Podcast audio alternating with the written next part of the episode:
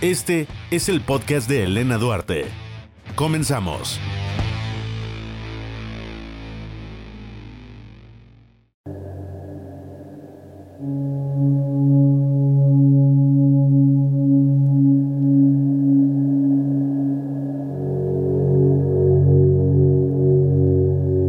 ...19 de septiembre del 2017 el día en el que se conmemoraba el aniversario número 32 de aquel fatal sismo de 1985.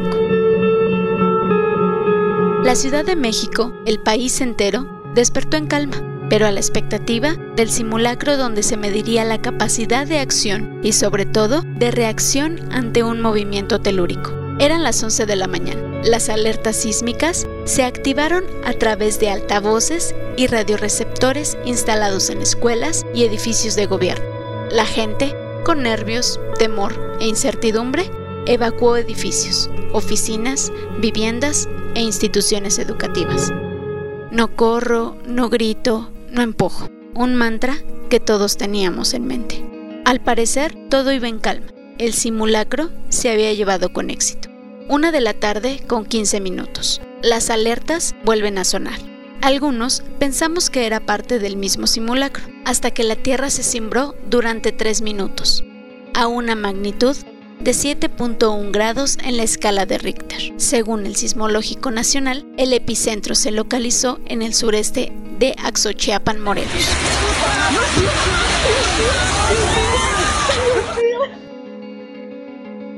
Miedo, llanto, incertidumbre y horror. Después, silencio, tristeza, solidaridad. El movimiento trepidatorio del sismo no solo sacudió la tierra, sino que también sacudió conciencias, mentes, emociones, humanidad. Las vías de comunicación se saturaron, pero las redes sociales fueron de gran ayuda y con varios hashtags se empezó a filtrar la información. La gente salió a las calles a ayudar, a rescatar, a quitar escombros, a dar alimentos y bebidas, y con el puño en alto, intentar escuchar a alguien a quien se podía rescatar. Las zonas afectadas, Morelos, Puebla, Ciudad de México, Tlaxcala, Estado de México, Guerrero, Chiapas, Oaxaca, Michoacán y Veracruz. Fueron aproximadamente 39 réplicas, la mayor de 4 grados Richter, aproximadamente 370 muertos y 7.500 heridos en la Ciudad de México, 74 muertos en Morelos, 45 en Puebla, 15 en el Estado de México, 6 en Guerrero y 1 en Oaxaca, según cifras de los rotativos. Este sismo dejó solo en la Ciudad de México un total de 5.765 viviendas dañadas, las cuales 2.273, casi el 40%, sufrieron daño total y 3.492 con daños parciales. El 19 de septiembre de 2017 viví de una manera muy particular el temblor. En ese entonces trabajaba con Fernanda Tapia en el programa WW de W Radio y recuerdo perfectamente que ese día teníamos una entrevista con el doctor Miguel Ángel Mancera, y era el jefe de gobierno de la Ciudad de México en ese entonces. Y bueno, pues me tocó afuera unos minutos, había una junta y tuve que salir de la cabina a los controles para checar que todo estuviera bien. Y la entrevista se desarrollaba sin contratiempos, no había un solo problema en la entrevista. Lo pudimos enlazar porque a veces a este tipo de personajes es complicado enlazarlos, es complicado encontrarlos incluso. Y bueno, dieron las 13 con 14 del día y comenzó la primera sacudida, seguida de las alarmas que ese día sonaron después. Nunca antes tuve miedo a un temblor. Ese día traté de tomarlo con mucha calma, de quedarme ahí, de resistir, pero la sacudida fue muy fuerte y a pesar de mis ganas de permanecer con Fer, transmitiendo, siguiendo en el programa, salí y me encontré a un par de becarias, recuerdo, y nos pusimos a salvo. Y no miento, estuve afuera yo creo que 30, 40 segundos y decidí regresar a la cabina para ver cómo estaba la situación. Y todo estaba bien afortunadamente, no había daños mayores en el trabajo, no había daños mayores en las instalaciones. Pero aún no dejaba de temblar y ya estaba sentado en la mesa para continuar con el programa, para hablar frente al micrófono. Yo temblaba de miedo, de incertidumbre, no sabíamos cómo estaba afuera, qué había sucedido. Y a pesar de la fuerza no creíamos encontrar un escenario tan complicado.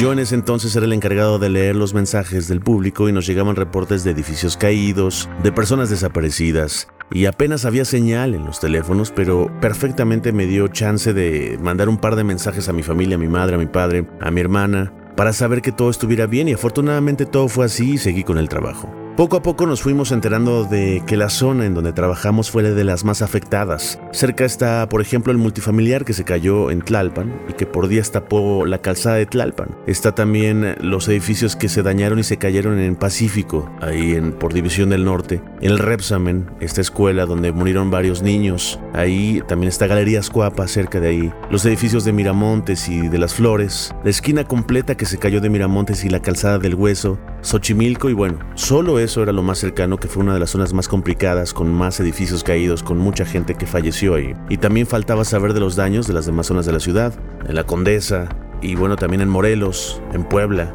en el Estado de México algunos otros daños, ¿no?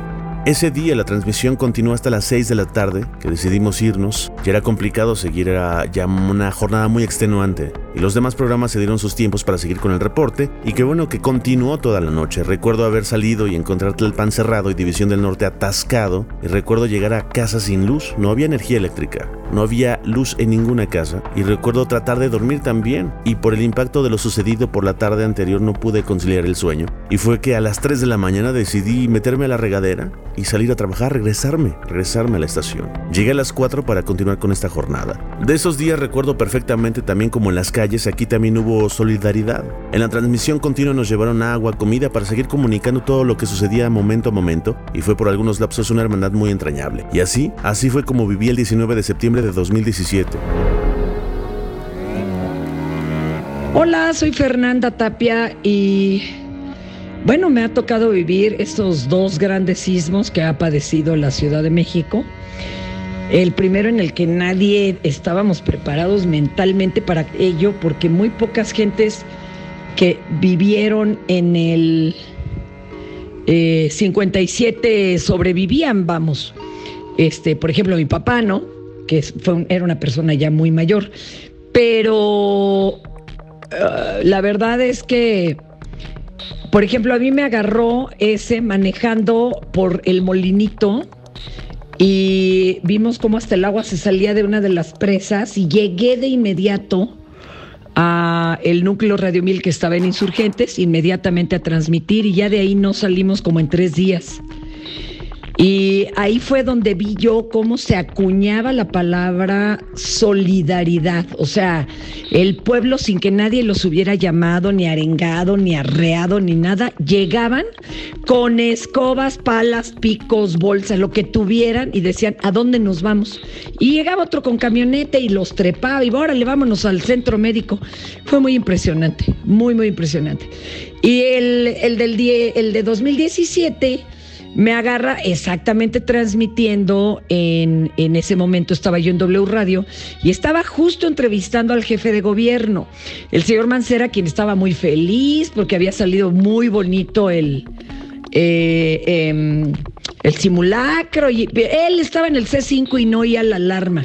Yo le decía, doctor, doctor, doctor, está temblando, doctor, hasta que dijo, ay Fernanda, está temblando, luego nos hablamos y me colgó. Y entonces yo agarré el micrófono, lo bajé al piso, me puse en cuatro, este, pues no me iba a proteger de nada en un momento dado el escritorio, pero por lo menos una lámpara no me caía. Y yo me seguí eh, tranquilizando como lo he hecho en todos los, los este, temblores que me ha tocado vivir en cabina, que son muchos. Y les dije, calma, recuerden lo que acabamos de hacer en el simulacro, este, salgan despacio, pero con paso firme. Y así me estuve. Cuando acaba de temblar, llegan varios eh, compañeros reporteros corriendo, pensando que la cabina estaba sola, pero yo me iba levantando debajo del escritorio y ahí les salí. Y también me quedé varias horas. Eh, también se vio otra forma de solidaridad, porque ahí ya contábamos con las ideas de los millennials. Y bueno, fue otra vivencia.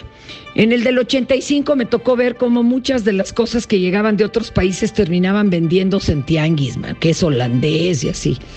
Y en este pues seguimos preguntándonos a dónde están los donativos que hicieron algunos artistas muy famosos. Y eso todavía me llena de rabia.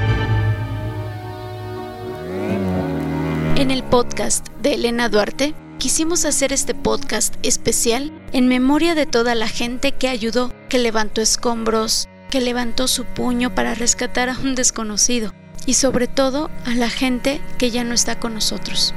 El sismo se llevó muchas cosas materiales que aún no hemos podido recuperar.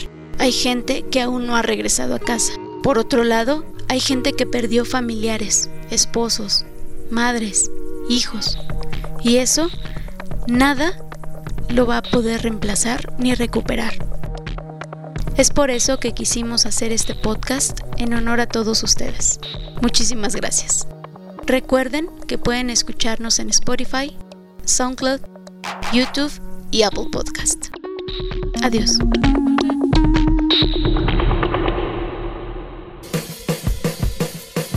Este fue el podcast de Elena Duarte. Hasta la próxima.